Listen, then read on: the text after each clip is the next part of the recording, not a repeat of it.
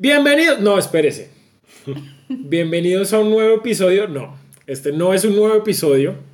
Es un episodio viejo. Mm, Tampoco es viejo. Porque no es un episodio de pa' qué opino si igual no me van a hacer caso. Ajá. Este es un episodio especial. Este es el primer episodio de pa' qué opinamos si igual no nos van a hacer caso. Y O sea, tenemos... Exacto. Y Este es un tenemos... nuevo programa.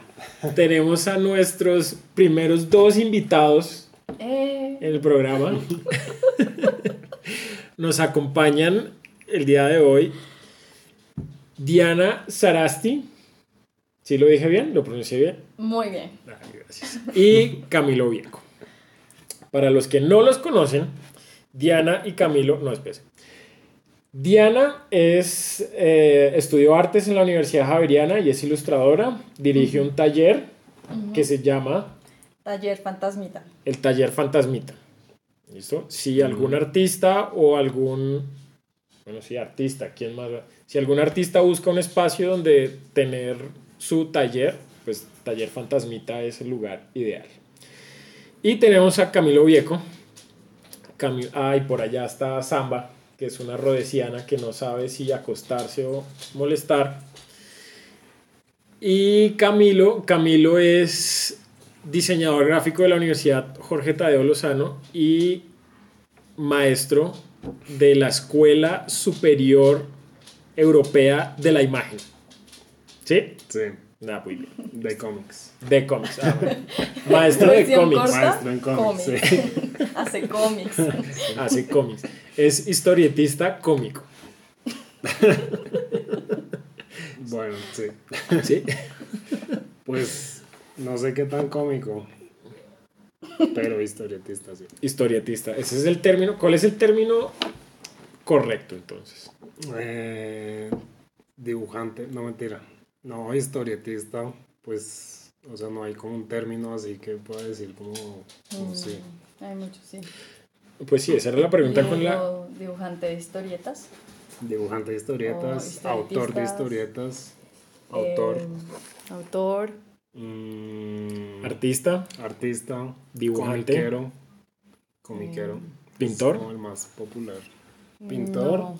mm, O sea, mejor dicho, si usted fuera a hacerse unas tarjetas de, de negocios, ¿qué Mm. pondría en la tarjeta? Camilo Vieco, mm, dibujante. dibujante. Muy bien, me parece muy bien. Porque a los oyentes del podcast sabrán que a mí el término ilustrador no, ¿No me gusta. Ah, ¿no? Estoy 100% en contra ¿Por del qué? término ilustrador. Porque es que ilustrador, no sé, me suena, me suena ahí como medio inventado, como reforzado. Ajá, Pues, de- o sea, diga lo que es. Usted es un artista, un artista, primero, o sea, hace arte. sí, Y segundo, ya existe un nombre para lo que usted hace que es dibujo, ¿no? sí, Son dibujos. es cierto. Si usted va, no sé, por ejemplo, en Europa existen son los dibujantes. Sí, Oh, Sí. sí. Y ellos hacen exhibiciones y están en... pues los ilustradores eran los que ilustraban libros, ¿no? Sí, no que sé estaban como en las, en las abadías y en los conventos, ahí con la velita. Entonces había un texto, un texto y tú lo que hacías era volver como imagen, realmente como ilustra, o sea, como volver ese pedazo de texto una imagen, Ok. como y eso se llamaba como ilustrar, no sé, y pues se llamaba como libros iluminados, pero Libros iluminados era porque le ponían color, también los ilustradores. Eso es ilustrar, es más Eh, técnico. Entonces los ilustradores, por ejemplo, yo tengo trabajos donde alguien hace el texto y Ujú. yo lo ilustro, o sea, hago, pero alguien hizo el texto Mm, y yo lo interpreto, pero me estoy basando en un texto que yo no hice. Ah. Eh, y a veces, pues esos son textos como libros, bueno, está como, por ejemplo, libro álbum, un libro para niños que donde la imagen es muy protagonista, el ilustrador es un autor. Pero si te mandan a hacer un libro de química de colegio, entonces ahí, ahí te dicen exactamente, quiero dos niños, uno pegándole al otro, y echándole un líquido. Entonces tú tienes que básicamente coger eso y ilustrarlo. Ah, ilustra. lo, Pero lo vuelve entonces, imagen. pues el problema es que ahorita hay muchas cosas que le dicen como, sí, eso es una ilustración, que es un dibujo muy bonito, pero no está, pues, haciendo como referencia a un texto o a otra cosa. Entonces como que todos los artistas dicen, sí, eso, o sea, no es pintura porque no es lo suficientemente eh, conceptual o inteligente o lo que sea, pero tampoco es como un dibujo por ahí. Entonces le, le ponen ilustración. Porque sí. Ok, entonces como que utilizan el término muy a la... A lo, Ah, sí, a sí. lo- eh, y como... Sí, Sí, dibujar bonito no necesariamente te hace un, un ilustrador. Ilustra- el, el ilustrador es específicamente el que ilustra el texto, El que texto. le pone la imagen al texto Pues, o que lo interpreta. pues sí, o sea, tú puedes poner el mismo texto y cinco ilustradores y todos lo van a hacer de manera distinta porque pues tú tienes una manera subjetiva también de interpretar. Por ejemplo, los niños los puedes hacer más morenitos o más con pelo largo o más eh, japoneses, no sé. Entonces ahí empieza a cambiar. Pero si hay como mucha narrativa y una propuesta narrativa y pues si solo dibujas bonito y no piensas en lo demás, ahí yo, yo creo que ya se pierde la ilustración. Ok, Ay, narrativa es contar historias. Ok. Muy interesante. Empezamos así. Empezamos muy bien, ¿no? Empezamos muy bien. sí. Porque, o sea, la idea del podcast es que la gente que nos oye aprendan Ajá. y se diviertan. Mientras Bueno, hablamos. Ah, bueno, entonces, por ejemplo, Camilo, Camilo sí ha escuchado el podcast, Diana no lo ha escuchado. No. La filosofía del podcast. la filosofía del podcast es hablar estupideces. Mm. ¿no? Bueno, entonces. No lo que O sea, ya empezamos mal. empezamos, empezamos re mal. como todos, bueno, la sí, no, pero- la sí. Media. Pero no, pero está bien. Está bien. Vamos, yo creo que vamos por buen camino. O sea, podemos mejorarlo. Igual, ahorita, no se preocupen, ahorita, para los que nos están oyendo, de aquí en adelante ya vamos es en bajada. Ah, bueno. Y luego subimos y bajamos. Y, ay, Listo. ellos ya, Sí, sí. ya saben cómo funciona la cosa. Vamos de bajada.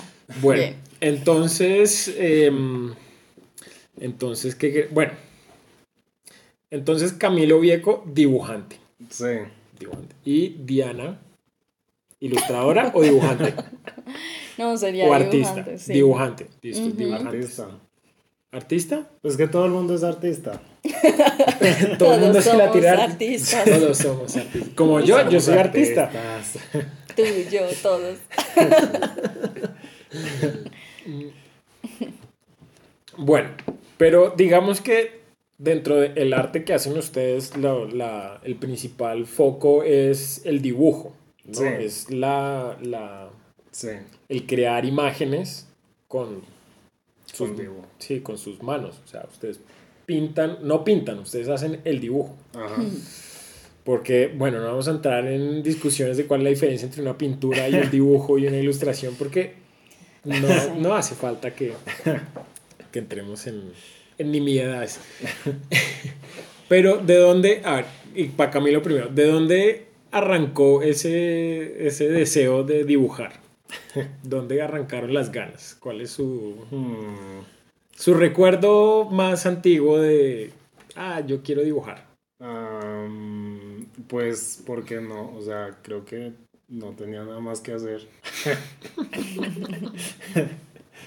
pues sí, porque, o sea, me acuerdo mucho que estábamos donde mi papá y ahí nos quedamos como hasta tarde y dibujando, ¿no es cierto? Entonces, pues, o sea, yo me quedaba dibujando como hasta muy tarde, ¿Y qué dibujaba? como dinosaurios y cosas. Dinosaurios y Y Batman. y a Batman. Ya va, ok. Ok. Bueno, para los que les voy a dar un poquito de contexto a los que a los que nos escuchan. No, Camilo y yo nos conocemos desde prácticamente, prácticamente desde bebés. Prácticamente desde Sí. bebés. Nos conocemos desde hace mucho y hemos compartido muchas experiencias juntos. Sí. Y con Diana nos conocemos más recientemente. Mm, Entonces, digamos que este episodio está un poquito más enfocado en Camilo. y Diana está aquí para acompañarnos, para darnos un poquito de comentarios de color. para añadirle color y, Sí, sí. y panache al, al episodio. Entonces, bueno, decía usted que se quedaba hasta tarde Ujú. dibujando. Mm. ¿Cuándo o en qué momento usted dice como esto es lo mío? O esto me gusta mucho o quiero dedicarme a esto o en qué punto dice usted como Em, esto es lo mío? ¿En qué punto? Es Sí. que no había un punto, es como que siempre lo, lo estuve haciendo, entonces como que naturalmente como que se fueron dando las cosas, digamos, luego apareció, aparecieron los computadores, entonces era como, ah, ¿qué es esto? Eh, ¿Cómo puedo dibujar con esto? Entonces, pues ahí como que me interesé como por los computadores y la animación, y pues me gustaban mucho los dibujos animados, entonces dije, no, pues, ¿para qué, pa' qué más? ¿Para qué otra cosa? Pero antes hacías dinosaurios y pues qué más fue pasando también de tus intereses. Pues luego hacía navecitas de la Guerra de las Galaxias. Ok. O sea, como que así fue evolucionando la cosa. Ok, Y- pero entonces ese elemento como de cultura popular siempre era el, el- sí. el objetivo. el- sí, como el cine. Como que me gustaba dibujar mucho lo que veía en cine y en las películas. Y, eh, los, y los dibujos animados, obviamente. Entonces era como, no, yo quiero reproducir eso que estoy viendo. Y, y pues nada, como que seguí por ahí. Y pues ya la otra parte es como, no sé, como un gusto hacerlo. Ok. Ujú. O sea, en el colegio hiciste muchos dibujos. Sí, Hay, muchas sea, pruebas. yo de lo que me acuerdo, Ah, de, digamos que en la historia de artística de Camilo, sí, ¿cuál es su percepción? Porque sí. Pues desde que lo conozco, él siempre ha dibujado, siempre ha dibujado. Y si me acuerdo que eran dinosaurios, que su dinosaurio favorito era el Triceratops. Ajá. ¿Y que más dibujaba? Y, Pues el de todo el mundo, ¿no? Ah, Hay una foto también de disfraz de dinosaurio. Sí. Sí, bueno, no vamos a contar intimidades acá. Ay, pero ¿por qué no? Ah, queremos saber. Ah. Bueno, este es el capítulo tierno. Este es el cute. Sí. Bueno, entonces me acuerdo muy bien los dinosaurios, me acuerdo las naves, me acuerdo por ahí cuando comenzaron a, a traer aquí a, bueno, cuando en la televisión comenzaron a proyectar tal vez Caballeros de Zodíaco y, Ah, sí, los caballeros del zodiaco. y eso, pero creo que a mí me gustaban más Caballeros del Zodíaco que usted. Ah, y sí, bueno, sí, el anime de y eso, pronto. de pronto. Porque el otro día vi unas fotos viejas de cuando éramos niños y la pared llena de, de, de, de dibujos ahí pegadas en la pared. Sí. Pero, bueno, entonces siempre fue muy empírica la cosa. Sí. Desde que me acuerdo, Camilo dibuja y dibuja y le gusta y siempre está ahí dibujando y todo el mundo lo felicita porque dibuja muy bien y Sí, que eso no ayuda mucho, pero bueno. que es una ayuda. Sí, porque le dicen como, ay, usted dibuja muy chévere. Y uno es como, sí, sí. Y luego mira y es como, no, pero no me queda igual que, que el dibujo que quiero hacer. Pero que querías que te dijeran como, ah, Pues no sé, una, una crítica ahí como, mira, tu, tu trazo está así como tu perspectiva. No, mentira, no sé. no, ¿qué te van a decir eso? Sí, bueno. No, igual sé. pues la gente tampoco Sí. sabe. Entonces, y el que no sabe y ve algo bonito dice como, ah, este está bonito. Mm. Que es lo que pasa siempre. Como por ejemplo los que escuchan este podcast que dicen como, oiga, este podcast está buenísimo. Está muy bueno. Pero la verdad es, Es que, que no ellos saben realmente Dale que un like. podcast realmente de calidad, planificados, bien hechos, bien jalados, con buena producción. Pero no tienen invitados de calidad. pero no tienen, no tienen, De no tienen otras cosas. De caché. Bueno, ah, entonces a lo que iba era que, que pues la cosa siempre fue muy empírica. Y yo me acuerdo, o muy claramente, que hay como un antes y un después Mm, en su dibujo, que es, creo que fue en el 98 Ok.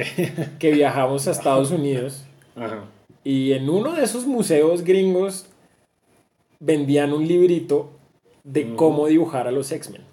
Sí, sí, era de cómo dibujar superhéroes estilo Marvel.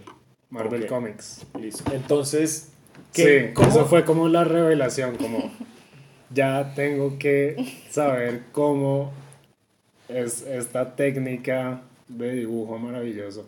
Listo. No, entonces ahí vienen, ahí quiero partir la cosa en dos. Primero, los X-Men. Sí. Y segundo, pues el librito en sí, que es como... Que era Pues como es- las bases de la, de la, de la de anatomía, de dibujo de anatomía. Eh, porque sí. era re básico, era súper básico. Sí, muy básico, pero tenía, o sea, tenía una página que explicaba como el principio, como... Perdón. como, por ejemplo, cómo dibujar la cabeza de Spider-Man o de Thor lo que sea. Cómo dibujar la cabeza de un superhéroe.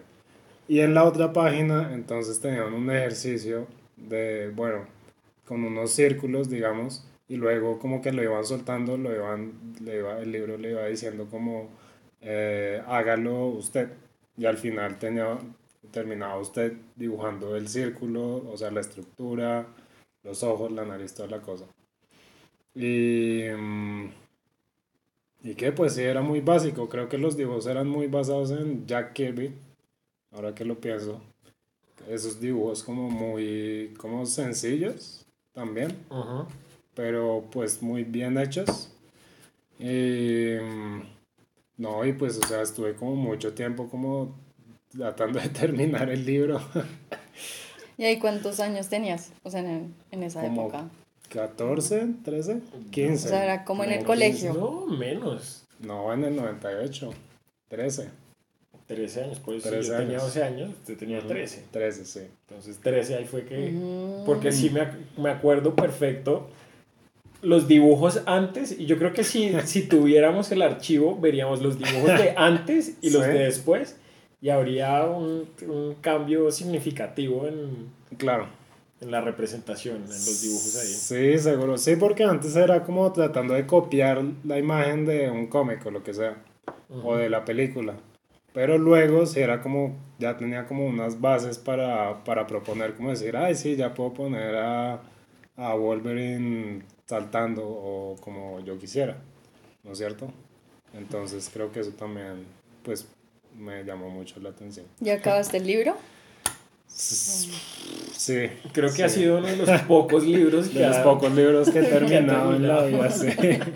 ¿Y lo tienes? No, creo que ya lo boté. Mm. Lástima. Sí, pero es que fue como, o sea, lo guardé mucho tiempo. Era como mi referente, como el, o sea, ahora tengo es un libro de anatomía gigante. Sí, era el libro de cómo, cómo hago esto. Sí, Voy al como hago esto, y- voy a buscarlo. Mm, ya. Claro, porque sí. el libro, el libro era súper básico, pero los fundamentos estaban súper estaban bien. ahí, muy claros. Sí. porque yo que recientemente comencé a pintar, me he dado cuenta que viendo a Camilo pintar y de lo que me acuerdo de que enseñaba ese libro, porque Mm. yo lo ojeé, nunca lo, le hice los ejercicios, pero las bases sí sirven un montón. Claro. Entonces, para nuestro, aquí vamos a darle un tip a nuestros oyentes. A ver, el tip. Si usted quiere dibujar una cabeza anatómicamente correcta, la clave es muy sencilla, es muy fácil, es lo más sencillo que hay. Usted hace un óvalo Mm. y le dibuja una cruz en la mitad. Una cruz que va desde la parte de arriba del óvalo hasta abajo y una que la cruza de lado a lado, pero que quede en toda la mitad. En la línea horizontal uno va a poner los ojos y en la línea horizontal digamos que va a ser la parte inferior del párpado. ¿No? Justamente, sí. Y ya si uno cuadra ahí bien los ojos, Ya puede cuadrar la ya boca, puede cuadrar la nariz, la orejas, boca, las cejas, pelo. las orejas van, ya. Las orejas van Exacto. alineadas con esa línea de la mitad. Pueden subir un poquito o estar alineadas Sí. a esa línea de la mitad. Parece Mucha muy gente- sen- simple, Sí. pero no todo el mundo lo logra. No, al principio no cree que los ojos están más arriba del centro. No, los ojos están en la mitad de la cabeza. Sí, Siempre.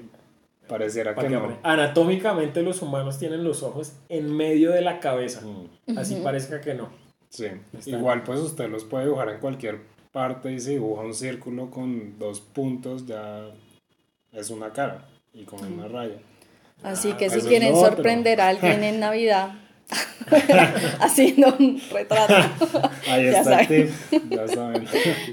Ya saben cómo hacer un retrato.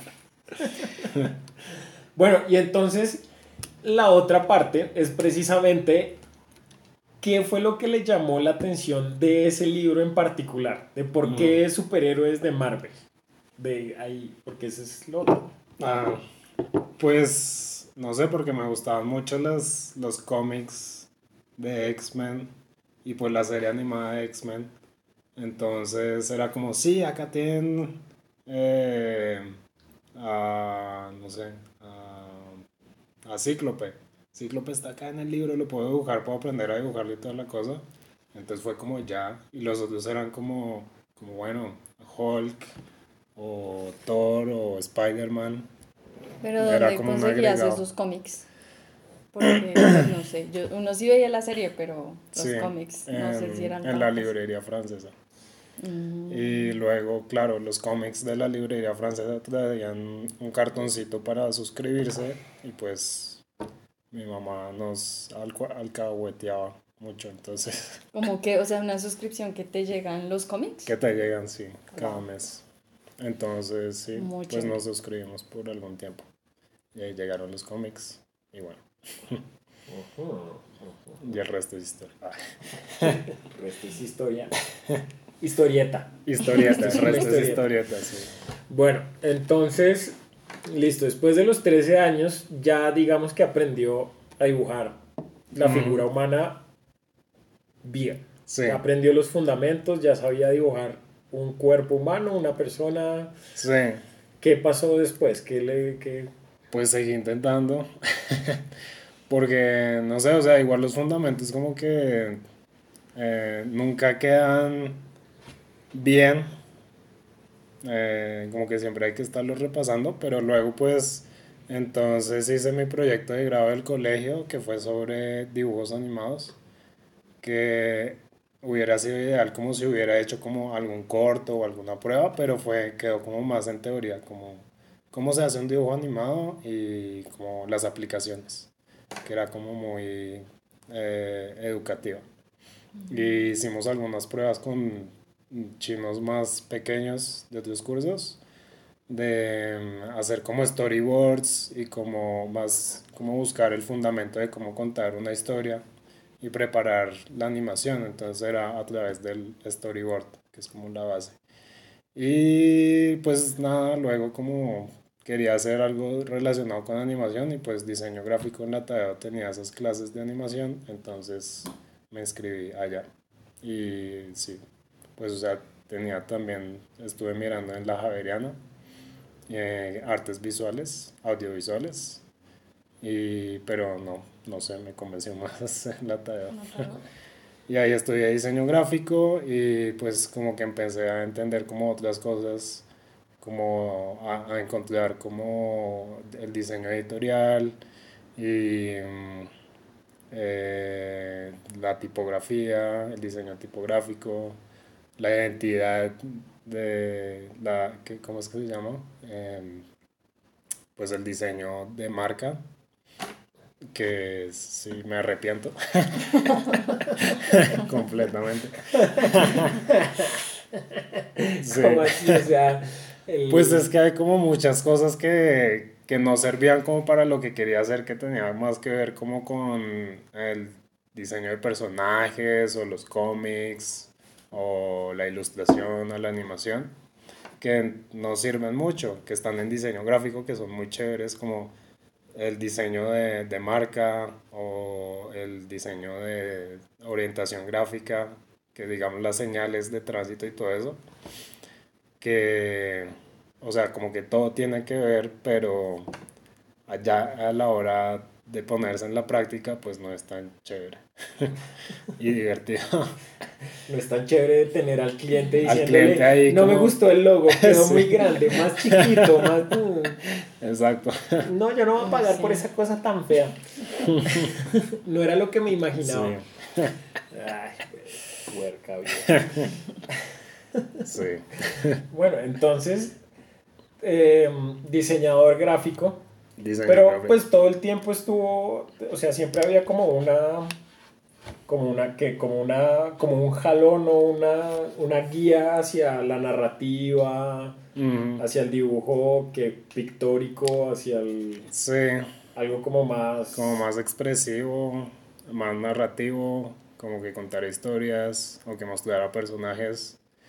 Y pues o sea luego terminé la universidad y trabajé haciendo storyboards pero para publicidad que eso no ayudó. Yo pensé como, sí, no importa, va a hacer storyboards para publicidad y ahí como que con eso practico y me vuelvo un duro para hacer storyboards de películas o lo que sea. y, pero no, no funciona así. ¿Por qué? Como, Porque... Sí, o sea, básicamente, pues eh, cuando haces un storyboard para publicidad, es un storyboard para la agencia, para que la agencia se lo venda al cliente. Ah. Eh, y entonces todo según las agencias tiene que estar súper bonito.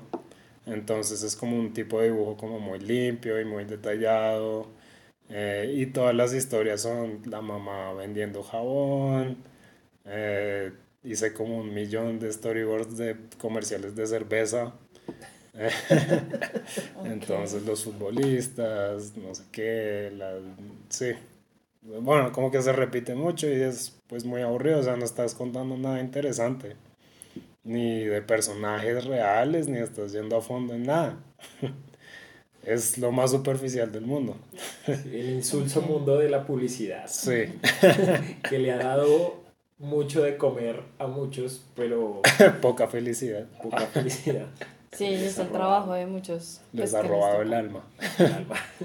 Yo quería ser artista.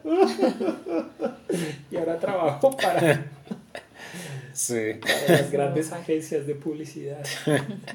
Entonces, esa experiencia de cuánto, cuánto tiempo trabajó con publicidad. Cuatro años. Sí. O sea, hizo carrera. Básicamente. carrera. Sí. Y todo el tiempo haciendo solo storyboards. Haciendo storyboards y a veces ilustraciones, pero muy pocas. Sí. Sí, no, más que todo storyboards. Mm. ¿Y, era freelance? Freelance. Oh, Ah, y además freelance, o sea... Sí, sí, desde la casa, en pijama. ¿Y cómo era eso? ¿Cómo era tu horario? No, era horrible. Además, eso es lo otro, es horrible. Eh... ¿Por qué es horrible? Porque es horrible. Eh, sí, es una tortura chingada, mentira. Eh, pues porque no hay horario realmente. Y son como. O sea, es como que los que hacen storyboard están más abajo en la cadena laboral. O sea, están primero los de la agencia que le piden el comando a una productora. Los de la productora contratan gente para que les hagan los storyboards o lo que sea. Eh, y entonces, pues los de Storyboard les toca estar ahí corriendo todo el tiempo porque la productora está, tiene que empezar producción, eh, la agencia les manda mil correcciones, cambios, ta, ta, ta. Entonces los de Storyboard pues tienen que estar ahí como disponibles 24 horas.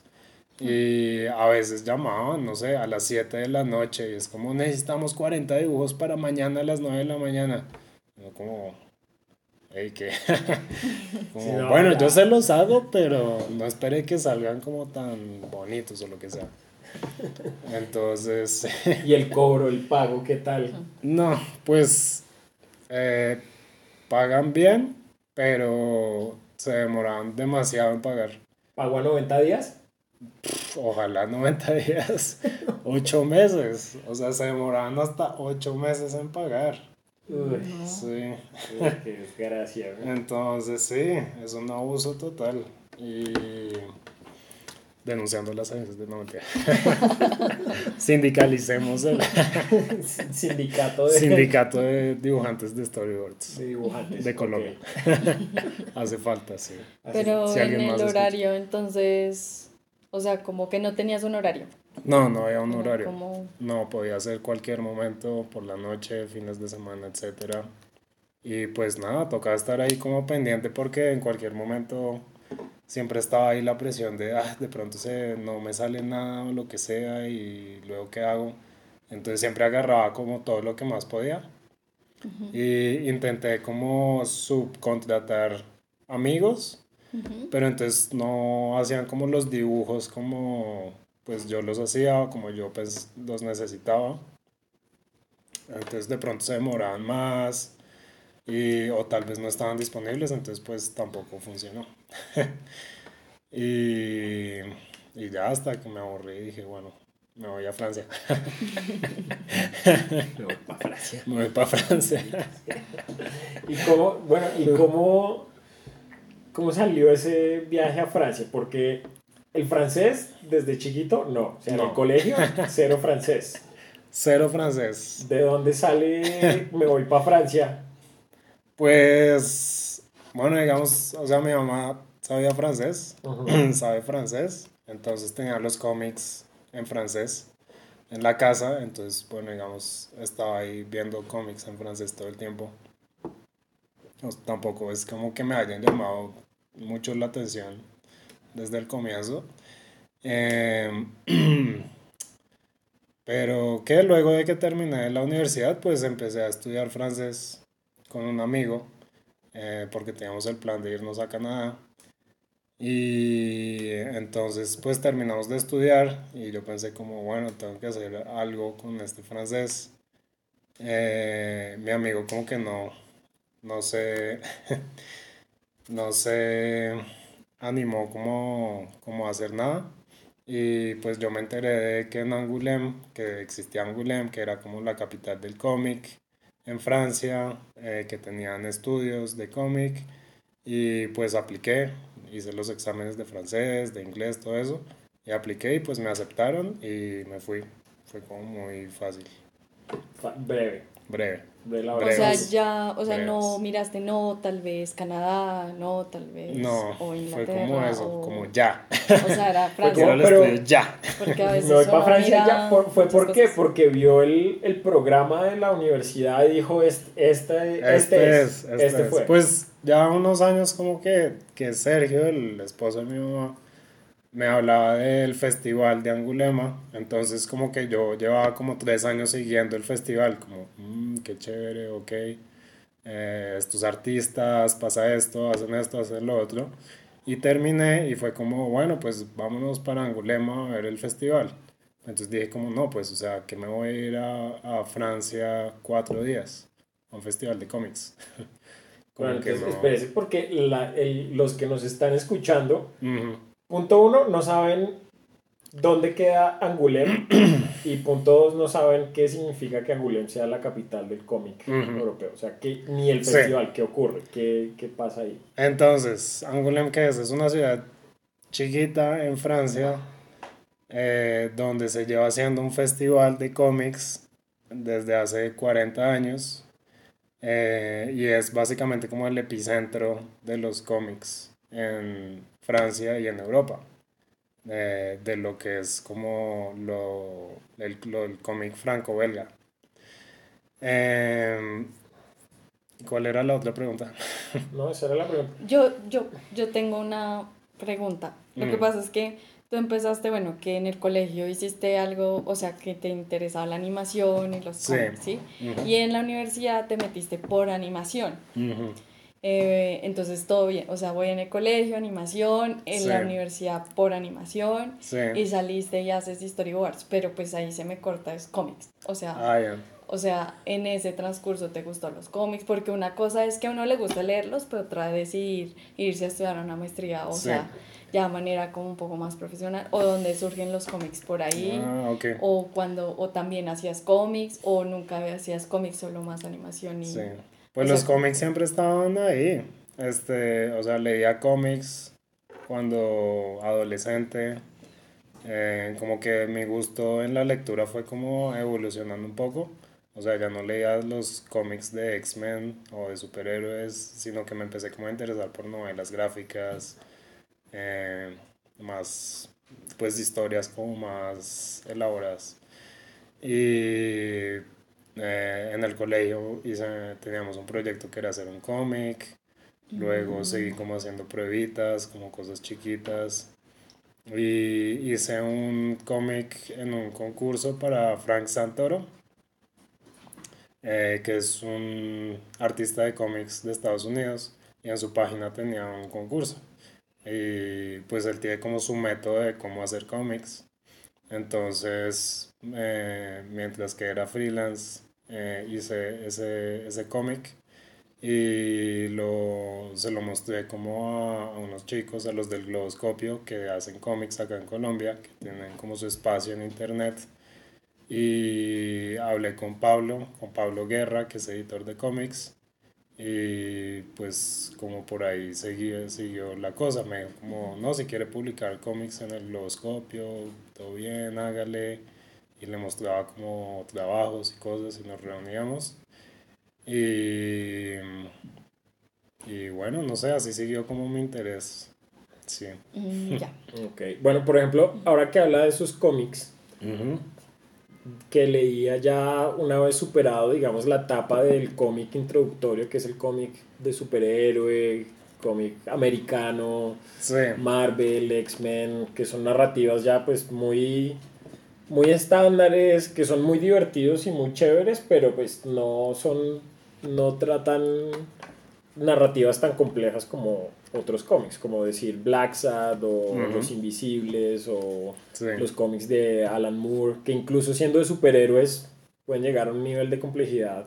Claro, tocan como otros temas. Entonces, no sé cuáles han sido, cuáles fueron esos cómics, digamos que usted lo han marcado, que usted diga como esta vaina es una cosa de otro mundo que yo no, que qué chimba encontrarse con eso, ¿Qué, ¿cuáles?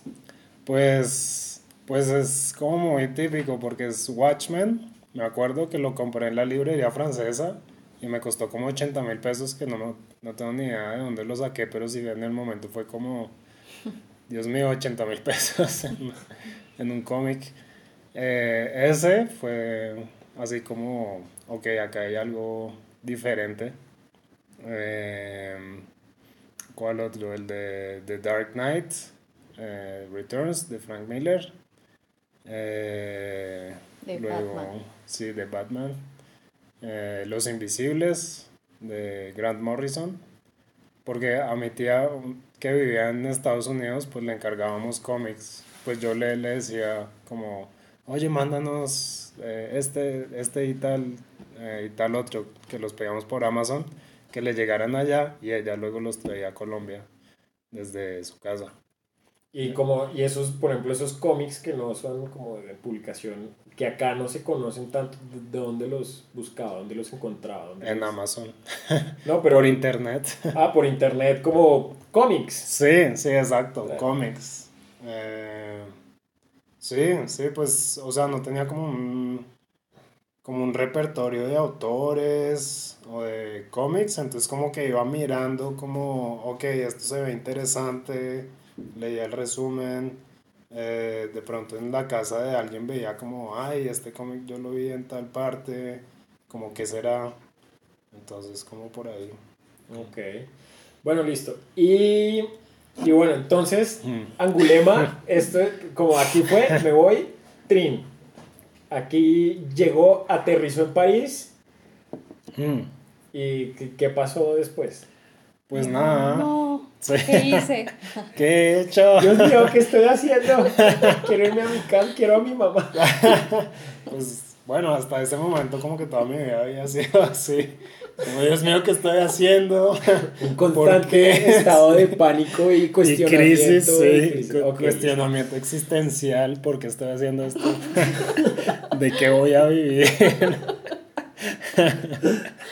¿Cómics? Ah, Sí, ¿Qué estoy haciendo, Dios mío? ¿Dónde estoy? sí. Bueno, entonces, Entonces llegué ahí a París y pues nada, llegué a Angoulême y hice la maestría dos años y me quedé un año extra y pues me devolví.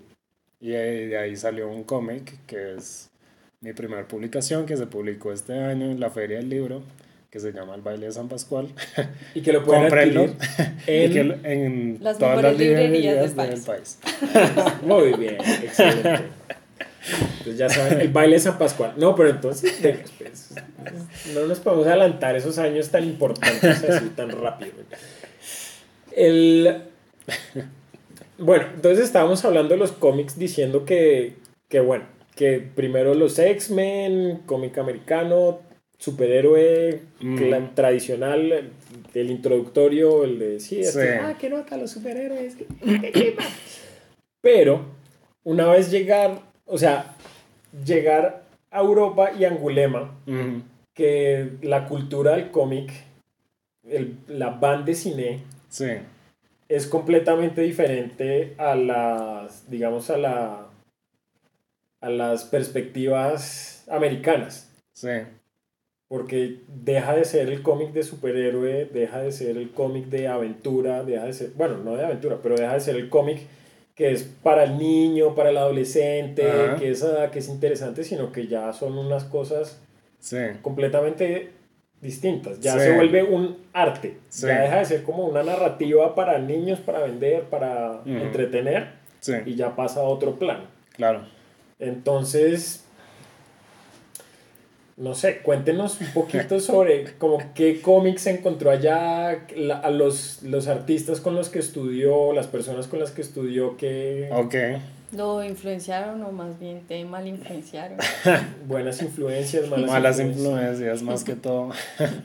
Y pues la ciudad, sí, te Sí. inspiró. Bueno, Angulema, Angulema es, o sea, uno dice es una ciudad pequeña, pero Es así es como le dicen los franceses. Sí, Acá sería un pueblo, un pueblo. un sí. pueblito, Sí. chiquito, Pero francés. pero francés. sí. O sea, organizado con vino, con queso, con internet. Con coñac es lo que toman allá. Ah, muy cerca de Coñac, del, o sea, del pueblo, donde hacen el coñac. Ah, ok. Y muy bueno el coñac, sí. Es, fueron unas de las influencias importantes, no mentira. ok. Bueno, entonces, y por ejemplo, no sé, sus compañeros de, de estudio, ¿qué? Pues eran un poco más jóvenes que yo, pero ya habían hecho como sus estudios de pregrado. Habían algunos que habían estudiado en esa escuela, porque es una escuela, la- la Escuela de Bellas Artes de Angulema, donde hacen esa maestría. Y pues es una especialización. Entonces ya hay unos que vienen del pregrado de la Escuela de Bellas Artes y deciden hacer la maestría especializada en cómics.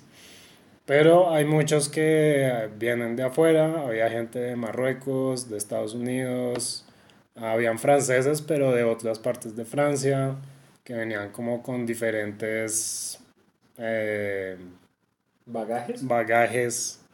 O sea, digamos que habían estudiado biología, mm, matemáticas. Pues o- no tan así. Ah, ok. no Porque tan es que hay fuera de ese. que es- no, no, como literatura bellas artes o no sé, diseño gráfico, otras cosas. Sí, sí. Em, o sea, seguían igual dentro como de las artes. Ya. Sí. Y pues, o sea, igual seguían siendo muy estudiantes, o sea, no, no tenían como una visión así profesional de, sí, vamos a hacer esto y tal cosa. La mayoría estábamos como, ¿qué estoy haciendo acá? Porque estoy haciendo una maestría en cómics. Este, pero pues no, o sea, tenían como puntos muy interesantes. eh, pienso que más como desde la cultura.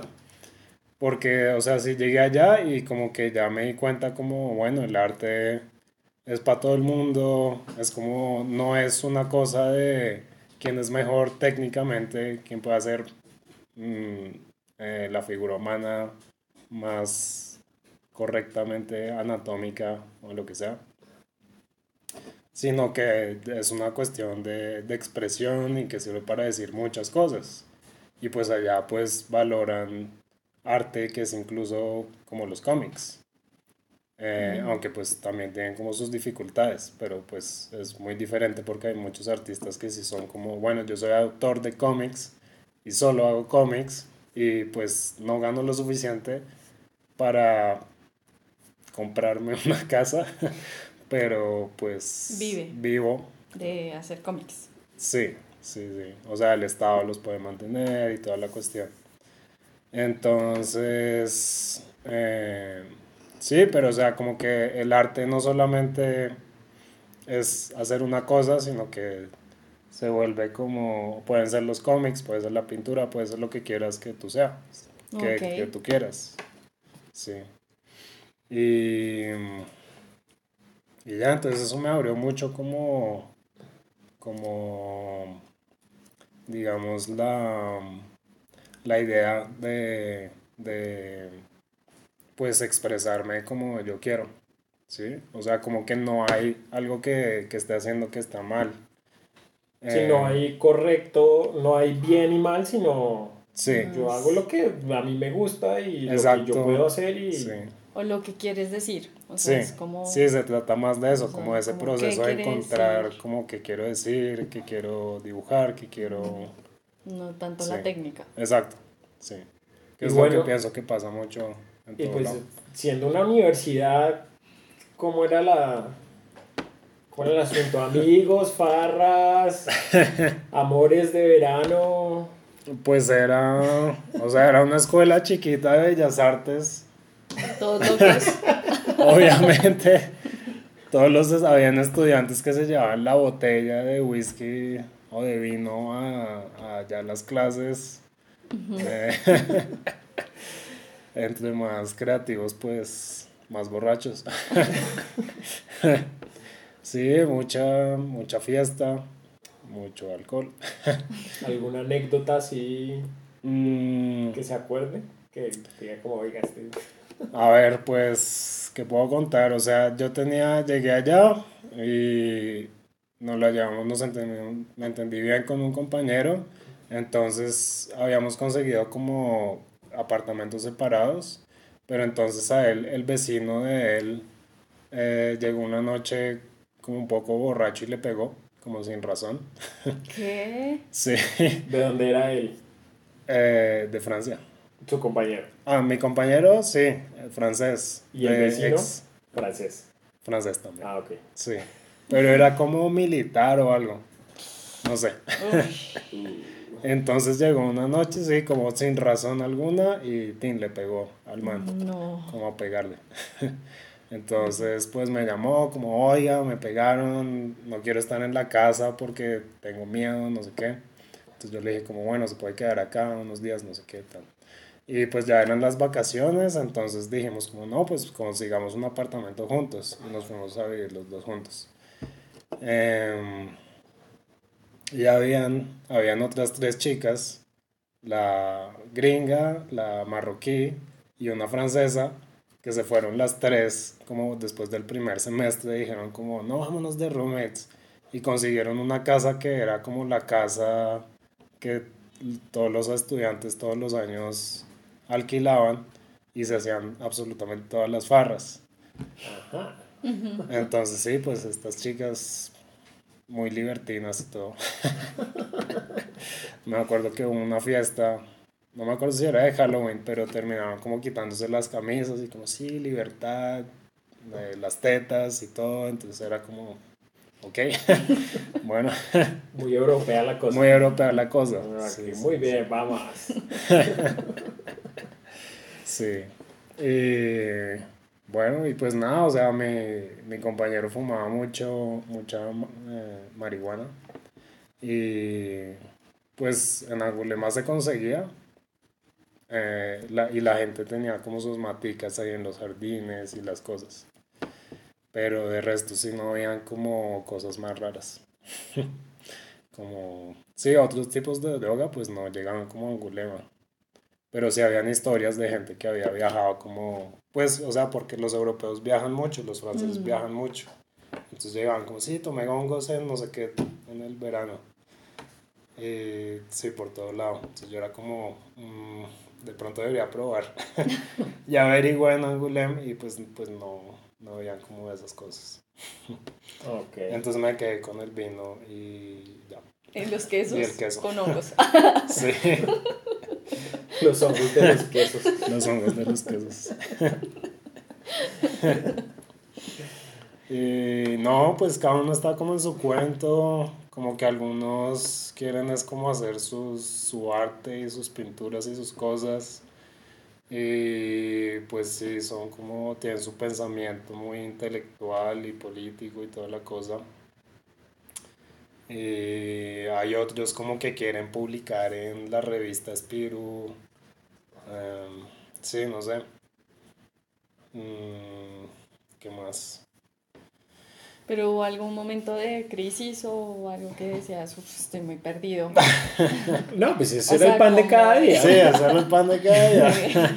¿Qué estoy haciendo? Sí. O sea, mientras me, me levanto, Dios mío, ¿por qué me levanté? Me voy a lavar los dientes. ¿Qué estoy haciendo? Me, va, me visto mientras voy a clase. ¿Por qué estoy acá? Y pues así transcurría el día hasta que... Exacto. Lo menos raro era la clase en francés que no entendías nada. Ya, Ah, te la clase en francés. Pues claro, todas las clases en francés. Lo más difícil eran las llamadas telefónicas para poner la luz o la cosa. Entonces, Hablan muy... era como, sí, un momento, un momento más despacio otra vez. Y ya es como que se emputaban y colgaban y uno como, puta, ¿qué Ah, sí. hice? me quedé sin seguro, me van a deportar, me van a meter a la cárcel, que, que siempre Porque en la duda. Los franceses que son bien... Pacientes. Sí, poco... Poco pacientes. Sí, poco pacientes. Pues los de los que están como en esas organizaciones de la luz o Sí, los la de la embajada, luz, los de la- No sí. tengo tiempo para que me... Sí, pa- No tengo tiempo para usted, o sea... Exacto. Dígame ya clara, claro exactamente qué es lo que necesita.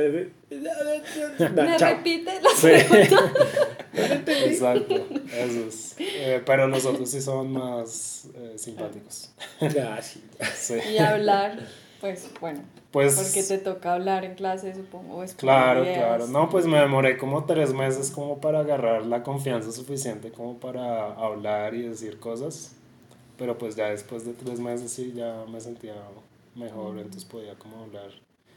Y bueno, no, al comienzo de la primera clase sí fue bien difícil, como que no entendí la mitad, pero la constancia, la- el que persevera alcanza. Ahí con el tiempito, va uno. Sí, sí, sí. Y socializar, porque bueno, también entre amigos le hablan a uno muy rápido. Pues supongo que Sí. te hablaban. Pues me corregían mucho. O sea, había una compañera que si ya era desesperante, era como, no, Camilo, así no se dice. Te estás equivocando. Y ya era como el punto como, bueno, pero ¿qué? O sea, ok, o sea, no me entiende, ya. ya no, no hablemos. Esa es la solución. Le hacías un dibujo. Mm, No. No, tampoco. Era muy cansona. Le hacía pistola y ya. Sí. y ya. Mira, ¿me entiendes a estos dos dedos que te estoy O le mostrando? decías en colombiano un- algunas palabrillas. Ah, no. No, porque. Sí, ahí sí, baila. No, pero estaba igual con un grupo de couchsurfing, que es gente que viaja por. eh, O sea, que es, es como una red por internet eh, de viajeros. Entonces, pues eh, llegaba mucha gente allá en Gulema, los viajeros, gente de afuera, extranjeros, entonces hacían reuniones y pues yo iba, me, quedaba, me quedé en la casa de algunos de ellos un tiempo mientras que buscaba el primer apartamento y todo. Y pues son como gente muy abierta y muy simpática. Y pues no estaban en plan estudiantil de, sí, mi, mi proyecto va a ser el mejor. y- sí. Mm. Entonces, era un plan más relajado, sí. Y por ese lado, pues sí, eh, funcionó muy bien. Sí, pues igual me imagino que también habiendo tantos estudiantes internacionales, pues hablaban en inglés o... Sí, sí, en inglés. em, en inglés y pues por ahí conocí para artistas que hablaban español y pues o sea, los franceses tienen que estudiar tres idiomas en, en, en la escuela, como en kinder. Entonces la mayoría escoge español porque parece más fácil. Y entonces pues hay muchos que llegan como y dicen como, hola, sí, español, fácil. Tacos. Tacos, tacos, sí. Es como. No tacos. Bien, sí. Arroz con pollo. sí. Sancocho. Bueno, y, y la y la maestría en sí, el programa, ¿qué tal? O sea, iba a hacer clases, tenía proyectos, ¿cómo, Sí. ¿Cómo funcionaba la cosa? Eh, pues habían clases, la verdad es que era muy relajado la escuela, porque era una escuela de bellas artes.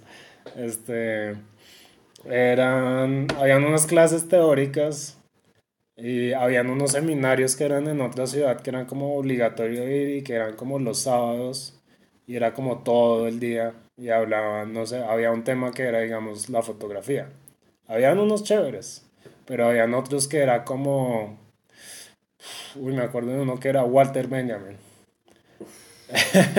Entonces imagínense como 12 horas seguidas, 12, bueno, como 10 horas seguidas de cuatro eh, exponentes eh, hablando sobre Walter Benjamin.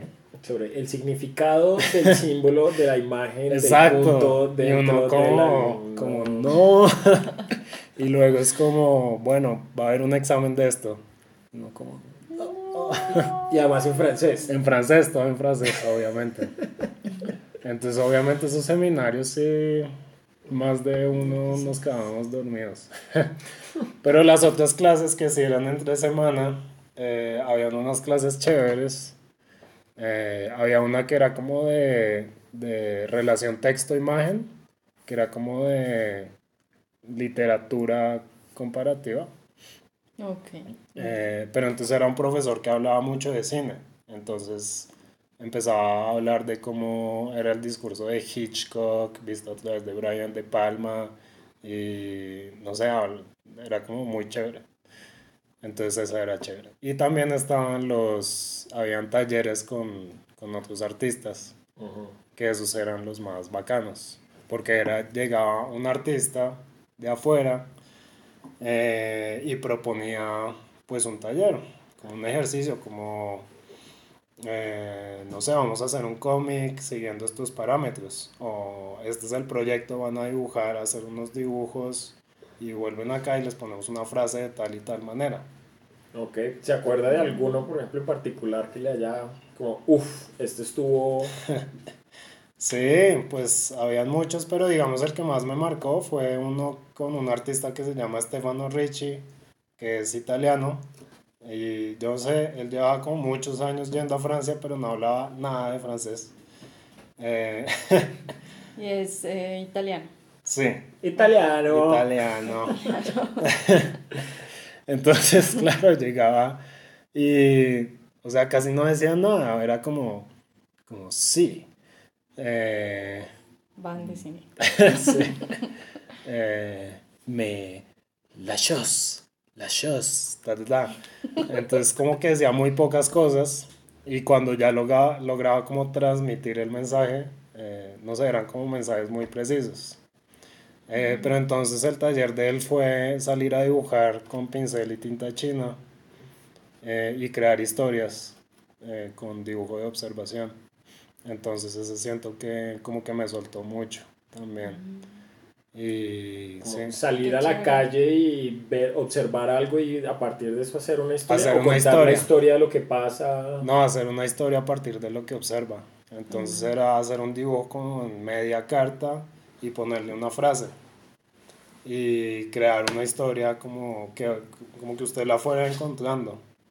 Como que sales y ves una persona de alguna mm. manera y te atrae un objeto o algo y un perrito. Exacto, sí, lo estás dibujando ahí. ahí mismo. Sí, estás una semana dibujándolo y creando la historia. Ah, pero no era o sea, salías y tomabas muchos bocetos, o sea, como que decías, ah, mm. este perrito, y bueno, lo dibujabas tal, y después volvías al estudio y seguías trabajando en la historia. Sí. O en ese mismo momento tenías que hacerlo. No, podíamos llegar y trabajarlo un poco en el ah, estudio. Sí, ok. Sí, pues era muy chévere, o sea, era muy corto, pero pues sí, fue muy chévere, tenía unos tips muy buenos. A mí particularmente me dijo como... Eh, pues, o sea, primero como que lo, como que uno lo hace como por cumplir. Entonces ya luego es como, no, como hágalo, como busque lo que quiere dibujar. Y luego me dijo como, entonces yo le decía como, no, es que estoy trancado, como que no, no sé, estoy ahí observando y no sale. Entonces me decía, contaba una historia como así, cuando fui joven trabajaba en una fábrica de zapatos y el jefe me dijo como no, ya para los zapatos, sale un momento, no sé qué. Entonces era como así, como sálgase del, del dibujo un rato y, y luego vuelve y ya, vuelve como más fresco. O sea, haz otra actividad. ¿Sí? O sea, estoy Mm, estancado, voy y Sí.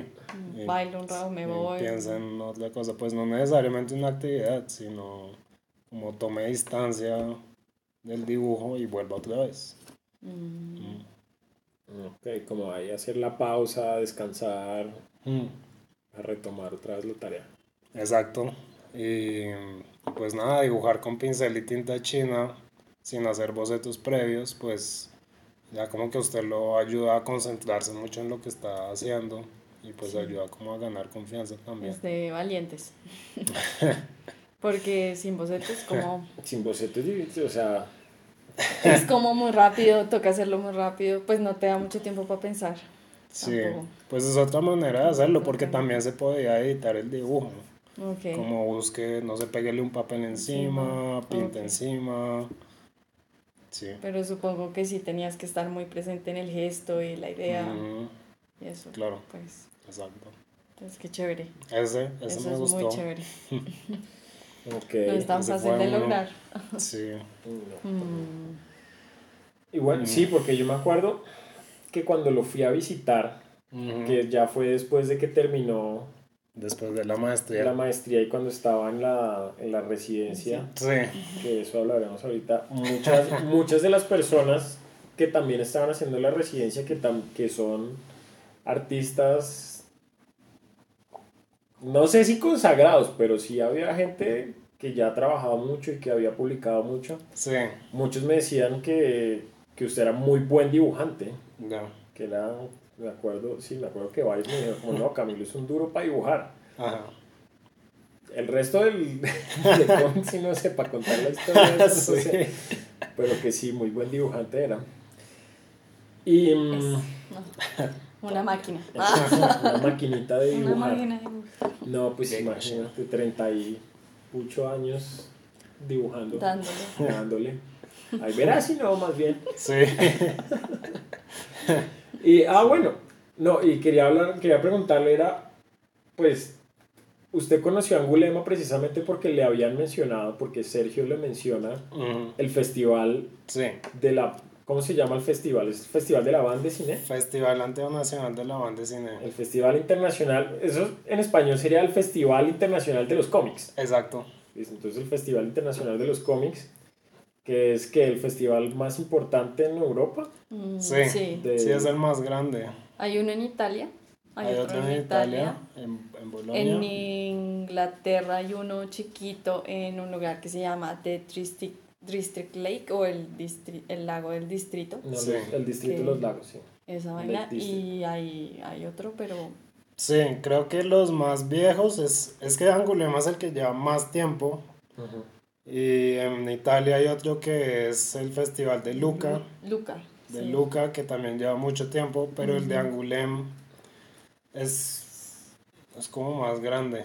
Es, yo creo que el más grande Sí. de, o sea, Europa. Estamos hablando solo de... Ujú. sí, sí. Ah, bueno, sí, pero entonces también toca hacer la aclaración porque es que a uno le dicen el festival del cómic y la gente o el imaginario que tiene la gente acá Ah, es el Comic Con. no, no es el que es- Comic Con. Que es merchandising. Hay un Comic Con 100%. Francia.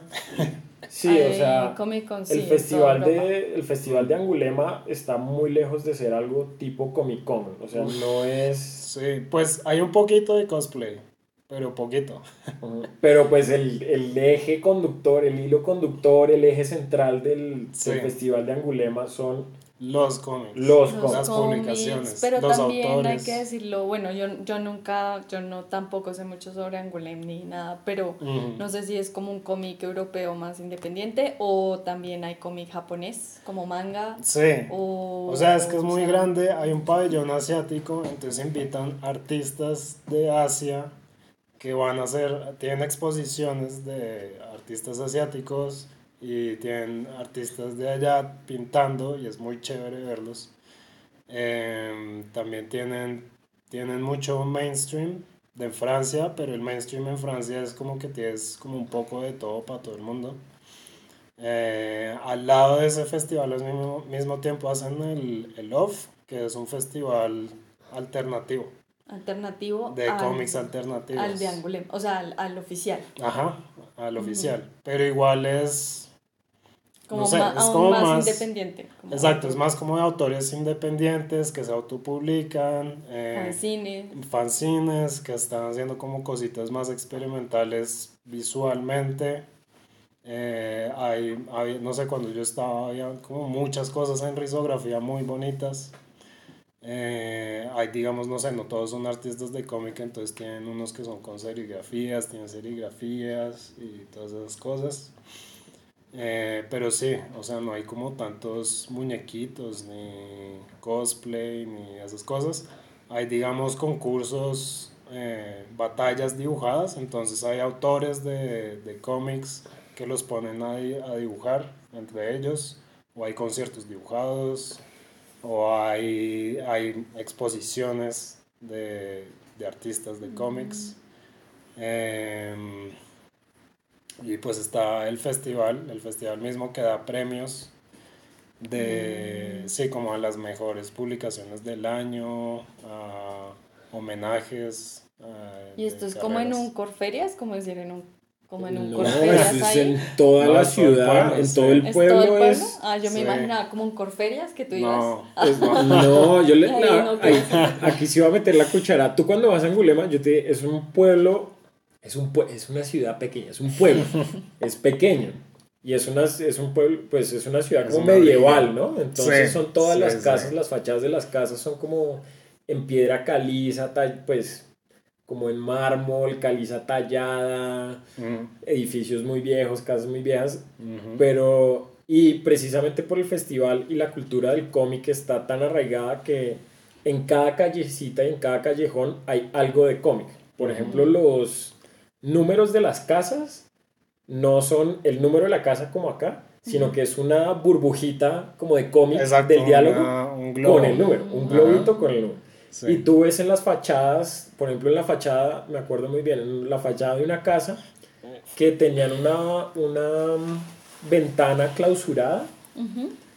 Lo que habían hecho era pintar a Gastón, que es un personaje de cómic francés muy famoso, allá, muy cómico, muy chistoso. Sí.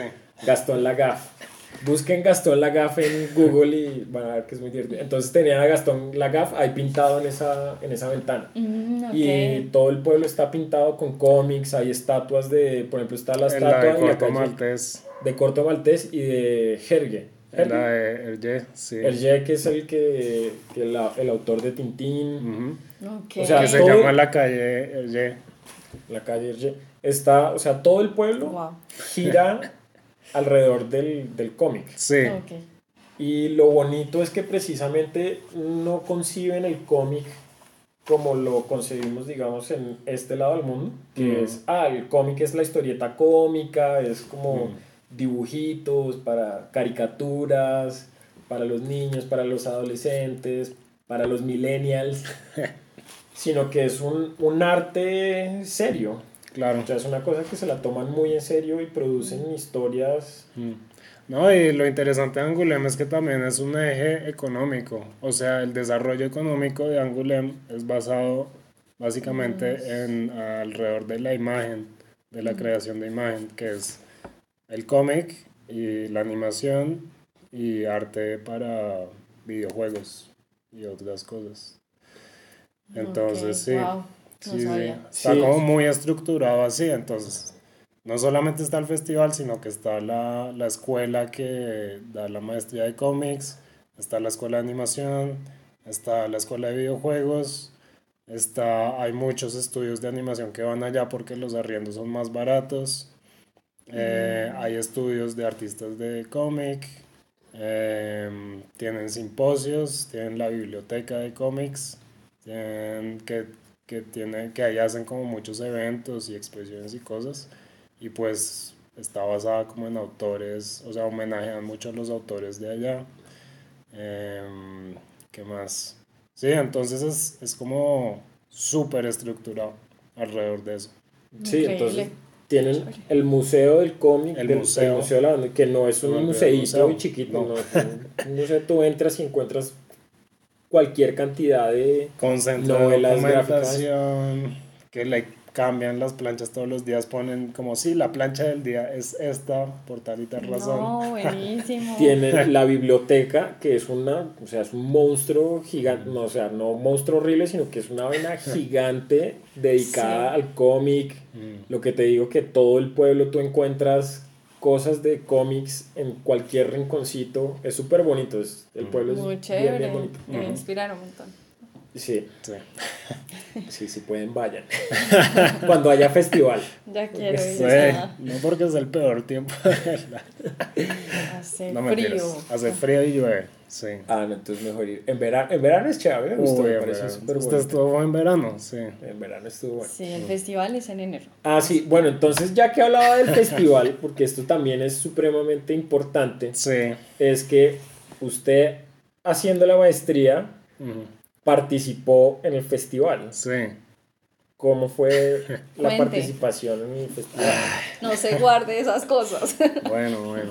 Eh, la participación en el festival, pues hay un concurso en el festival que es, bueno, eh, a ver, por dónde empiezo.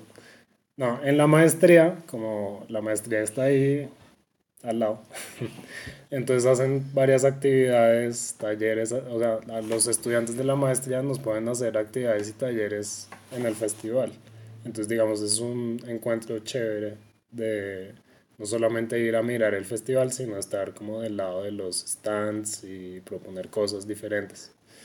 Eso por un lado. Y por otro lado, pues hay un concurso que es el concurso de jóvenes talentos, eh, que es básicamente hacer tres páginas de un cómic, de lo que se le ocurra. Y pues seleccionan a 20, mandan como 400 propuestas de todo el mundo. Eh, tiene que ser en francés o, o silente el cómic.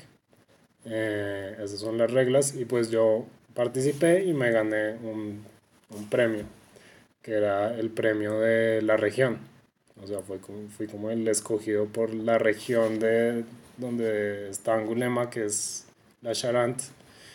Eh, pues era como el premio de ahí. Pero ¿cuál es el premio?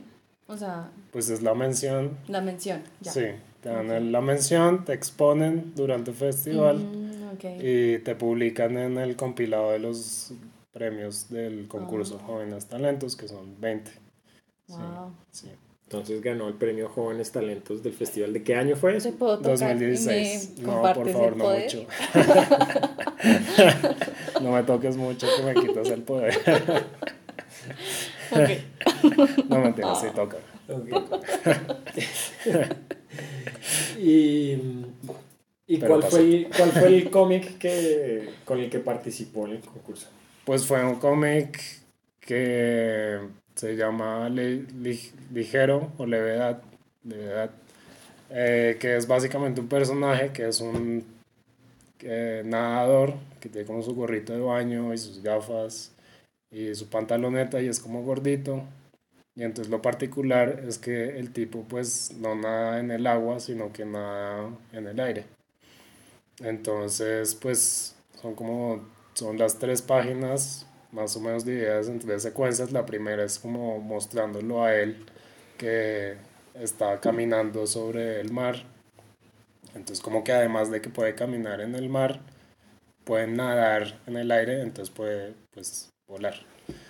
Eh, la segunda página se encuentra con un personaje que es una chica que es- está nadando en el mar, o sea, en el agua, no tiene, digamos, esta, es- estos poderes o particularidades. La levedad.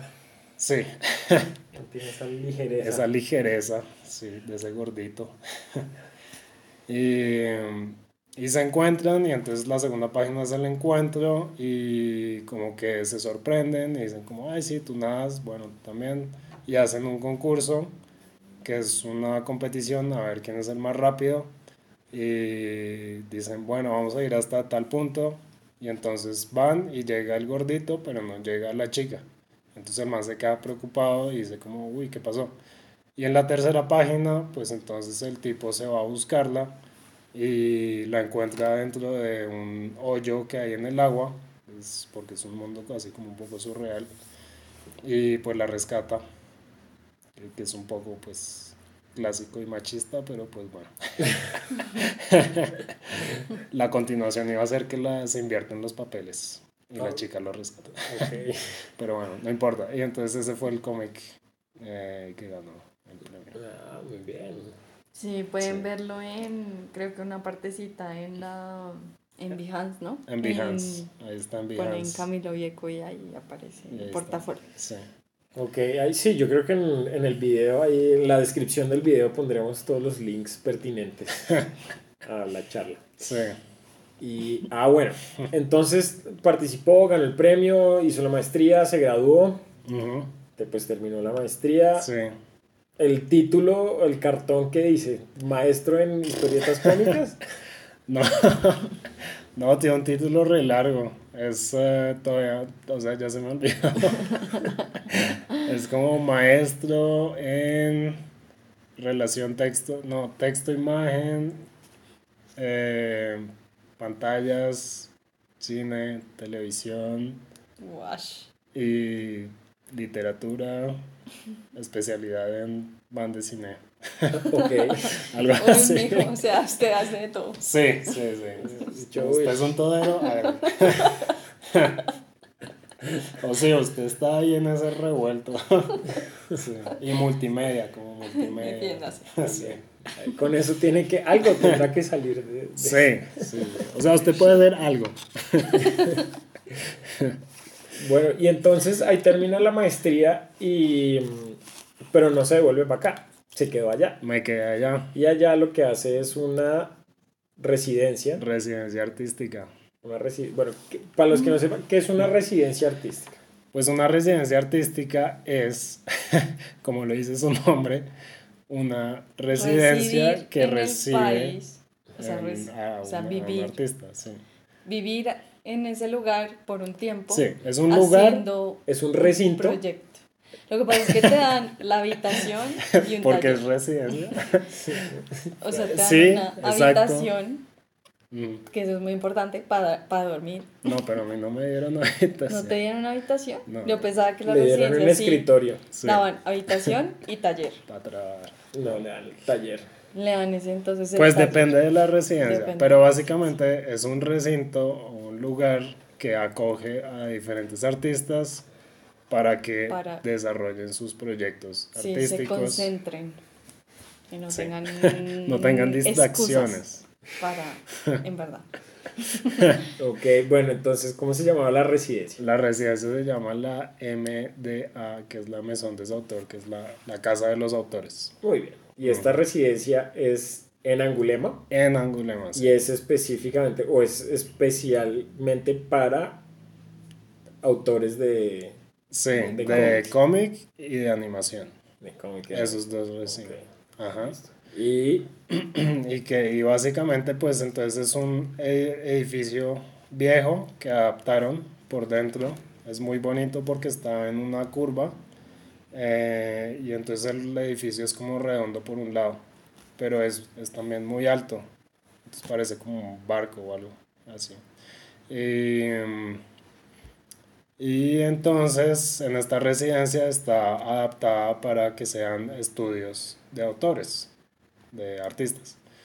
Y, y afuera de la residencia pues tienen algunos apartamentos para recibir los artistas que vienen de afuera y que no son residentes en Angulem, pero pues yo era residente en Angulem en ese tiempo, entonces no me dieron apartamento. Sí, me tocó seguir pagando arriendo. ¿Vieron ustedes de acá? Ah, no. Ah, no. Suerte. Entonces, em, pues nada, yo mandé un proyecto o sea, estuve trabajando en una idea para un proyecto, lo mandé, los jurados pues lo aceptaron. Em, y, y, ¿qué? y pues nada, estuve ocho meses en la residencia, entonces tenía mi estudio, lo compartía con otra autora, que era una mujer de la India. Eh, que hace pues como libros muy chéveres. ¿Cómo se Em, llama ella? Amruta Patil. Y eh, sí, pues ella es, es- creo que estudió más como literatura o algo. Pero entonces su trabajo es como de adaptar el, el Mahabharata, el, eh, como este, eh, todos estos mitos eh, indios. Entonces es como su trabajo, como adaptarlos a, a cómic. O s- como que se ha dedicado mucho a eso. Y mm, es como de las primeras autoras de cómic de la India. Sí. Y pues nada, alrededor hay otros estudios y hay otras personas ahí. Y pues nos reunimos a, no sé, a tomar cerveza o café. no solo cerveza. Y hacen una exposición en ese lugar durante el festival. Y, mm, y pues ya, y compartimos, eh, nos, nos hacen como una nochecita de, de comida y de reunión y de inauguración del año y del festival y todo eso. Y pues ya, entonces ahí uno habla con ellos, se hace amigos, se hace el parche, se parchea y ya, básicamente eso es. Y se sigue en crisis, obviamente, como estoy haciendo acá. Pues claro, porque, o sea, no era un trabajo pago, no es una residencia paga. Hay unas residencias artísticas que sí son pagas, pero Sí, esta te no. pagan todo. Sí, No, o sea, tú te ganaste el cupo a entrar a ese me gané lugar, el cupo, exacto. Pero en verdad no te estaban financiando No, estaban financiando. ese no. trabajo durante esos meses. Exacto. Porque cuando uno se gana una residencia becado, pues sí te pagan todo, o sea, habitación, comida, eh, materiales, o sea, tú solo te tienes que preocupar por... Claro hacer que esas residencias son normalmente más cortas. Más Esta cortas, tiene un- una, se puede prolongar hasta dos años. O sea, un Ah. autor puede también como segmentar como su tiempo, como voy dos meses este año, el otro año voy cinco meses, Mm, etcétera. ¿No es cierto? Esta es larga, entonces por eso creo que no tienen así como esos subsidios económicos. Claro. Y pues como ayudan al autor es que, bueno, le dan el lugar para quedarse em, y el estudio. Y pues digamos, la parte del, del lugar, del arriendo, o sea, sí les cobran por los servicios, pero pues es muy bajito. Pues es una gran ayuda. Es una gran ayuda, exacto. Y pues hay un tiempo para desarrollar el proyecto que quieren desarrollar. Y no le están, hay muchas que, que había visto como que les, les exigen que lleguen y hagan unos talleres y que muestren unas cosas. Ujú. Entonces es como que ese es el, el, La el inversión pago. devuelven. el- Sí, ese es como el, el pago del autor para la residencia. Ujú. Pero esta pues no, no tiene eso. Mm, Es como muy libre. ok. Y bueno, mientras estuvo haciendo la residencia, entonces ahí viene el proyecto en el que estaba trabajando. O sea, El proyecto, sí. que de dónde, el proyecto de dónde salió, de dónde salió primero, De acá, de Colombia. de Colombia. Y, ¿Y qué? y que pues de dónde salió, como ese proyecto le salió a usted, ¿por qué? Pues sí, pues este era un proyecto que estaba, pues fue por mi exnovia con la que vivía, eh, que su familia es de Monguí, es de Monguí. Y, y entonces pues fuimos a Monguí y yo tomé como muchas fotos y como que conocí a la mamá y a la familia y no sé qué, y me enteré de muchas cosas.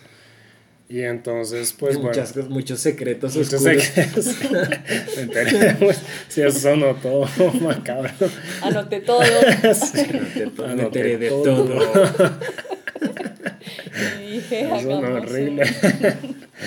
Hagamos un cómic. ¿Qué se puede hacer con esto? Un cómic. Entonces, Monguí en el departamento de Boyacá. De Boyacá, sí. Ok, Eh, como que me gustaron mucho los elementos y pues de la maestría había hecho como mucho sobre eh, la identidad pues de Colombia y el imaginario precolombino en los cómics. Entonces como que me gustaron esos elementos y empecé a escribir el cuento para hacer el baile de San Pascual, que es una fiesta que pasa en Monguí. Y, Y pues nada, de ahí salió la historia. Y duré tres años haciéndola. Hasta que se publicó este año y lo pueden conseguir en sus librerías más cercanas. El baile de San Pascual. Sí. Vaya y cómprelo. Sí. Apoye el arte y los artistas nacionales. Eso. Mm, ah, bueno, entonces. El mejor regalo de Navidad. ah, aprovechando el regalo de Navidad. Ahí está, ahí está. ¿Quieres regalar algo de Navidad? Regale el baile de San Pascual. El baile de San Pascual. entonces, el baile de San Pascual, su primera novela gráfica. Sí. Publicación. Publicación. Todo. Sí. Y, ahí está todo. Ahí está todo. Y es un proyecto que usted desarrolló todo usted solo. Sí, básicamente. Pues, o sea, luego entró como el editor, pero sí, básicamente fue como por mi cuenta. Desde, sí, todo, no sé, la idea. Bueno, la idea es de, de de las tradiciones. De la, entonces, el baile de San Pascual trata sobre la tradición que hay en Monguí, que es el baile de San Pascual, que es como una, es como una especie de minga en el pueblo, donde cuando alguien necesita algo o en una fecha específica celebran el baile de San Pascual. Sí. Lo organiza una familia en una casa. Sí. Y eso es música, bebida. Durante cuatro días. Parranda durante cuatro días frente a San Pascual. Pura barra, sí, bailando frente a la, a la imagen del santo de San Pascual. Eh, sí, pues, o sea, no se puede parar hasta que no se acabe la comida y la bebida. Entonces, allá preparan una chicha muy buena. y comen mucha papa.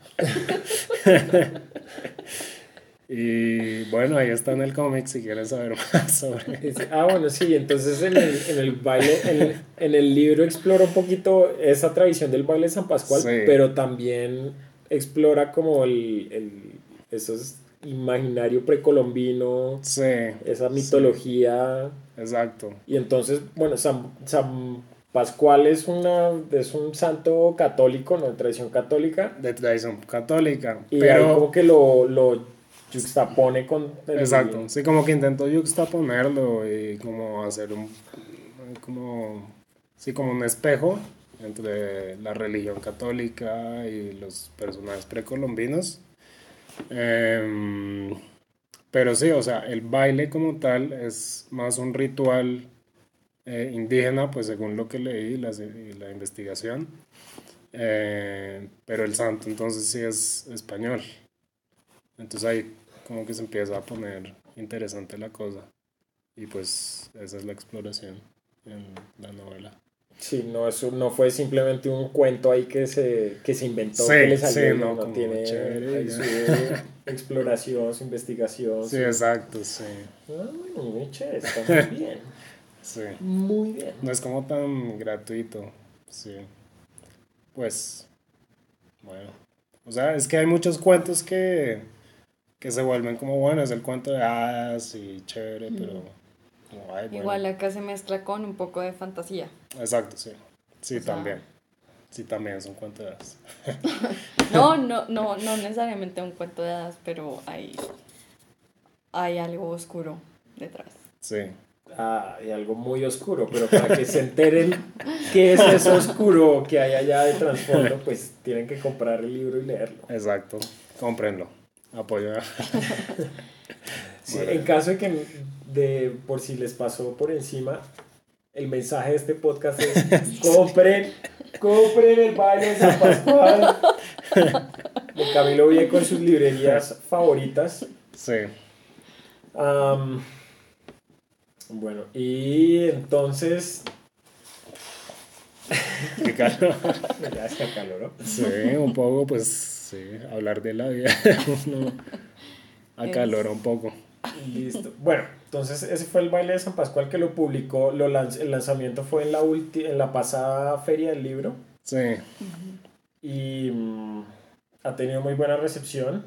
Sí, Bueno, Sí. la gente lo ha comprado. ¿Han Pero, pero no lo suficiente. no lo suficiente. Necesitamos que lo compren más. Más, más. Sí. Sí. Es Y, una muy buena historia.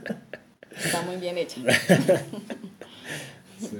Y entonces, pero entonces ya, pues ya, ya lo hizo, ya lo Sí. publicó, ya está en las librerías. Ya está en las librerías.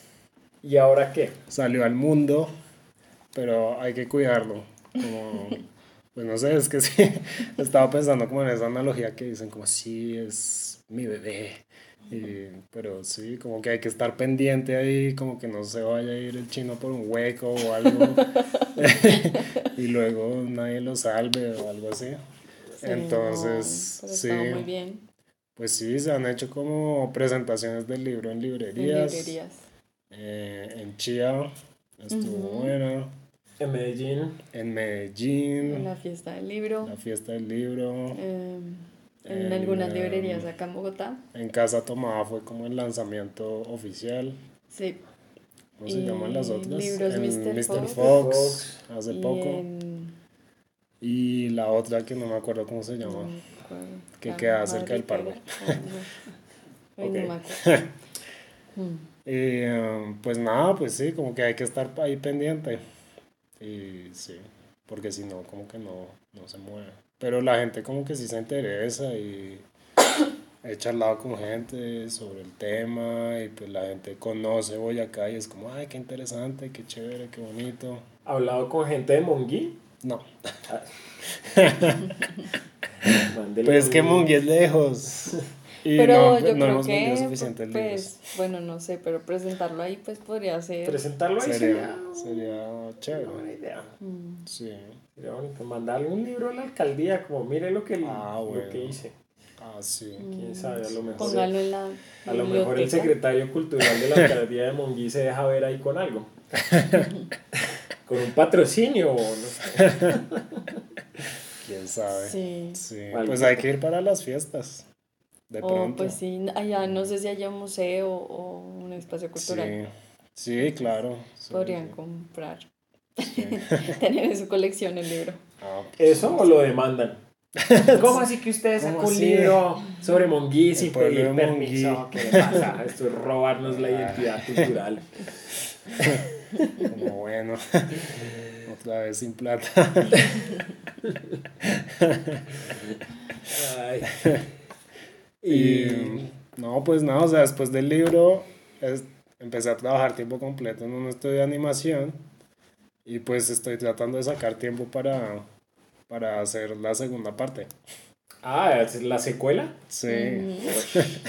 la secuela. Está Hubo secuelas. La buena. venganza. Hubo secuelas. El baile de San Pascual. Dos. La venganza. San Pascual baila más. Atentos. Ahora con nuevos bailes, con nuevos pasos. Nuevos pasos. Ay, ah, no, pues muy bien. Entonces se vi- esperemos que dentro de pronto se vengan más, más publicaciones. Sí, Sí. pues como dentro de un año, si todo sale de acuerdo al plan. Ok, Sí, y hay algún, Sí, algún otro proyecto así que tengan por ahí andando, rondando, maquinando. pues los talleres, en el taller Fantasmita, hacemos todos los sábados. Vamos a hacerlo el próximo año, cada 15 días. Sí. Pero tenemos club de lectura de cómics y, y retos de cómics. O sea, los hemos intercalado. Un Eh, reto. Un reto, un club de lectura. sábado, club de lectura y Entonces, para los que no tengan nada que hacer el sábado de 10 a 1, está eso. Y es un espacio que también queremos, pues Diana quiere que, que esté pues abierto a talleres artísticos, que sea usado para eh, divulgación cultural. Entonces, si alguien quiere, eh, está bien ubicado. en es grande. el barrio Galerías. Ese es como uno de los proyectos. Pues estamos haciendo un mural allá para que quede bien bonito. eh, porque hay que ponerlo bonito. ¿Qué más? Y se Eh, hacen algunos, invitan, hemos invitado a algunos artistas Sí, Eh. a que hagan presentaciones. como para que la gente que quiera saber un poco más sobre cómics o conocer otros. Sobre lo que está pasando en la escena del cómic. No, conocer otros. Sí, pues también, pero sí, es algo que ha venido, como que se ha venido reactivando desde hace poquito, pues como que, como tres meses por ahí, Sí, algo así. sí. Ok, Sí. listo, perfecto. Entonces, ya, este es el es. punto donde ustedes hacen el marketing, se venden, hay que venderse al sistema, hay que... Ya, sí. No, ese fue, creo que todo el podcast ha sido el marketing. El marketing, no, el marketing, de- o sea, ya está más que claro, vayan a comprar el baile de. San Pascual Sí. de Camilo Vieco en sus librerías favoritas, publicado por la editorial Cohete Comics. Cohete Comics. Entonces, a ver, pauten, el fantasmita, taller, el fantasmita, ¿dónde, Taller lo, Fantasmita. dónde lo encuentran? Eh, pueden encontrar más información, yo creo que con el colectivo El Globoscopio en Instagram, eh, o también tiene página web, pero en Instagram es donde movemos más las actividades que se dan ahí. En Instagram, arroba, Eh, Taller Fantasmita. Bueno, está el taller fantasmita, sí, está, pero Y Instagram más los eventos y lo que se hace el ahí globoscopio. está en el globoscopio. arroba el globoscopio. El Arroba el globoscopio. Así como suena. Sí. Exacto. Listo. El globoscopio. Globos. Sí, no ahí- globoescopio, no, No. Globoscopio. globoscopio, Sí. Sí, ahí salen todos los eventos que se hacen los sábados o si no hacemos evento, pues también avisamos o si estamos en otras ferias. Entonces, ahí pueden seguir más como, como esa parte. Ok, el baile de San Pascual en la Panamericana. En la Panamericana, en la Librería. Nacional, Librería en Nacional. Mr. Fox, Mr. Fox. Casa Tomada, eh, en directo.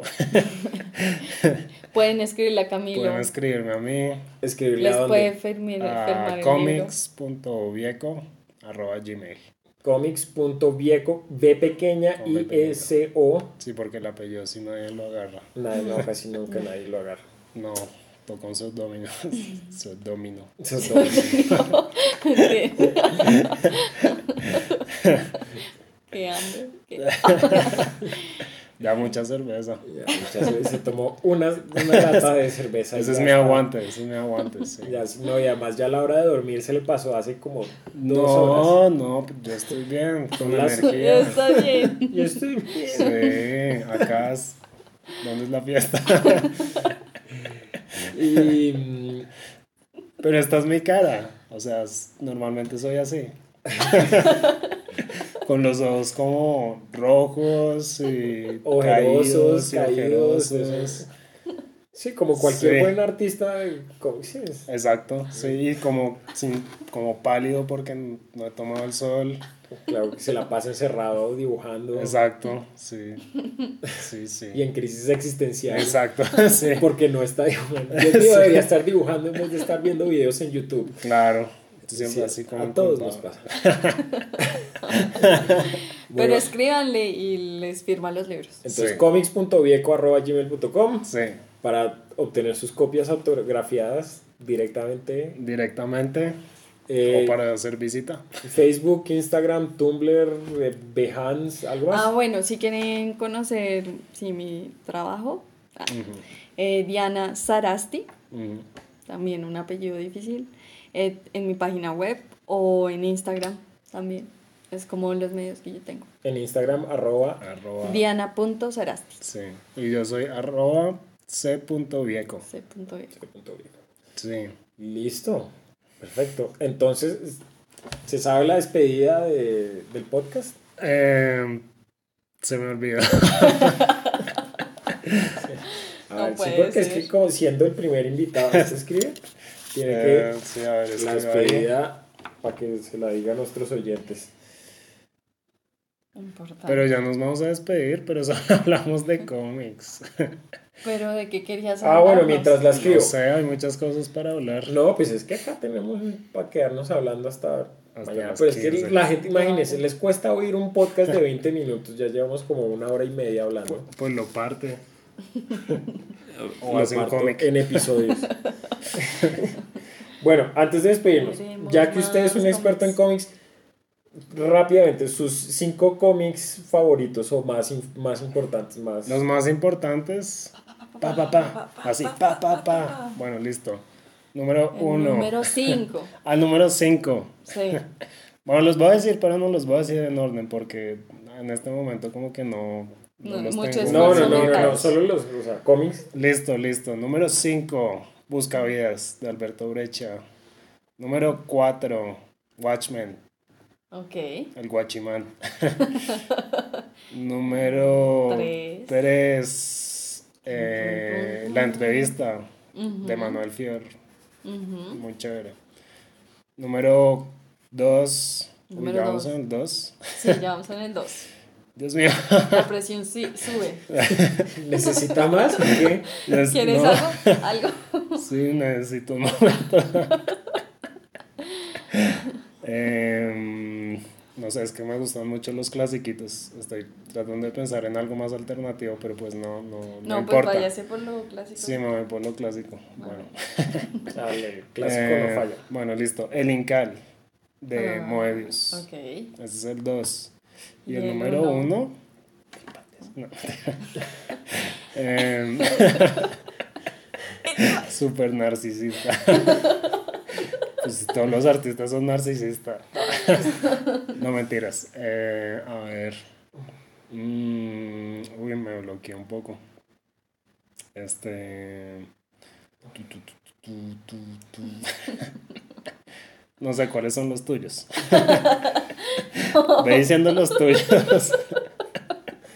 ¿Cuáles son los suyos? Uy, Es que hay muchos, no sé cuál poner en el puesto uno. Sí, sí. a mí me gusta mucho, uno que leí que me gustó mucho, mucho, me gustó Black Sad, Sí, es muy de, ¿cómo bueno. es que se llama? el- De Juan De Jiménez. Juan Uy, Black Sad es muy bueno, Muy bueno. muy divertido. Mm. Eh, ¿Qué más? Hace poquito leí el último de, de O'Malley. Ujú. ¿Cómo es que? es? ¿Cuál es? No sé cuál es. Del de, el de, no, no Scott Pilgrim, sino el que sacó después. Ah, 30 Seconds. 30 Seconds de Ah, Sean, ¿sí? ¿sí es Sean O'Malley? Sí. De Sean O'Malley. Ese no me gustó más. Me gustó más Scott Pilgrim. Ok. Scott Pilgrim es chévere. Pues yo empecé a leer 30 Seconds. Digo, como. A mí me gusta 30 seconds. Ok. ¿Ese lo pondrías en el puesto número uno? No, No. no.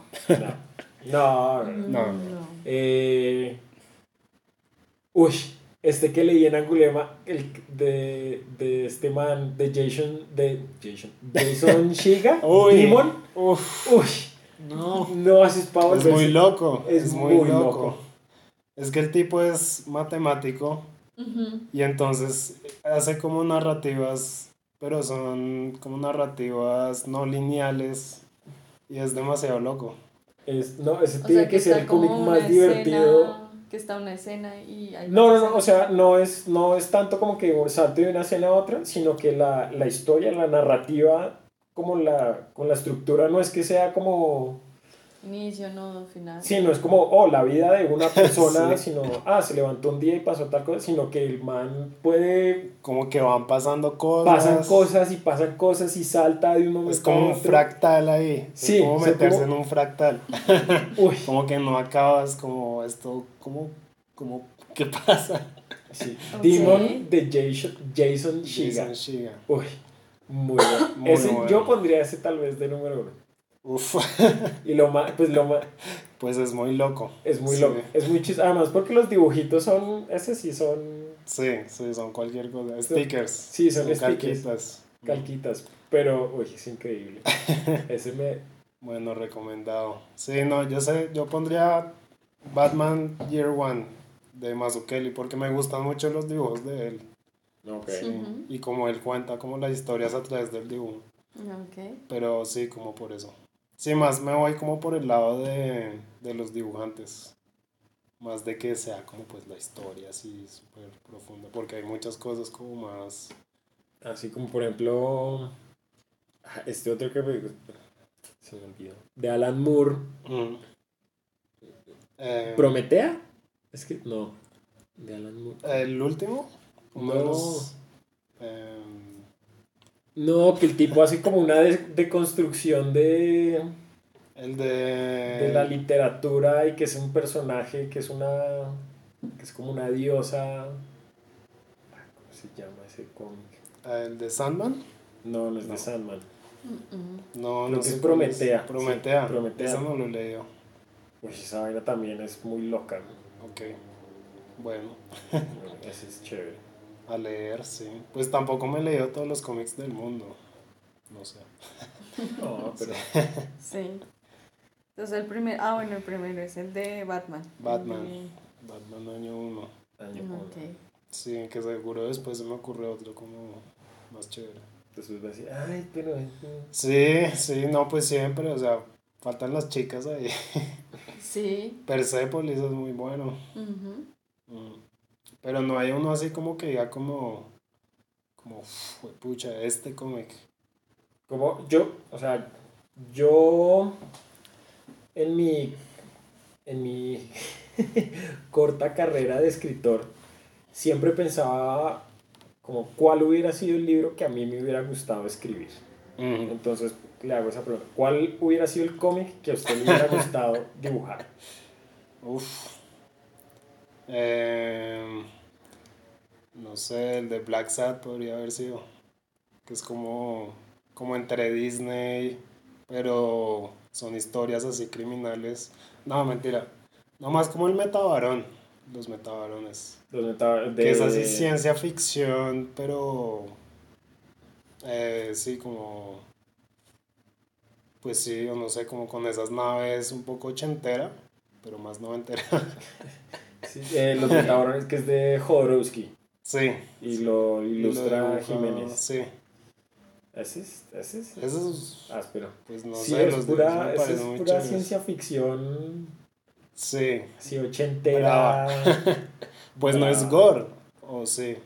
Como ciencia ficción gore. Como que tiene, tiene como así, cositas, como que uno queda con los ojos como rojos, como... ¡ah! tiene cositas ahí medio gore, pero no A es veces, como a la- veces. sí. O sea, eso de que le estallan la cabeza y uno como queda como, "Uy, madre". Bueno, sí. pero, Sí, pero en general es más como un, como un, como una épica, como un poema épico Sí. en el espacio. Sí, sí. Sí, es como una odisea épica, así. Ese, en algún punto. ya no, ya no tanto. Porque es como muy realista y Ok. te demoras 10 años pintándolo. Ah, sí, cada pintura, cada viñeta es como un óleo ahí Mm. perfecto que me uy, no, Sí. pereza. Sí, es como. Como, tengo otras cosas que hacer, sí. ok. Hay que vivir la vida.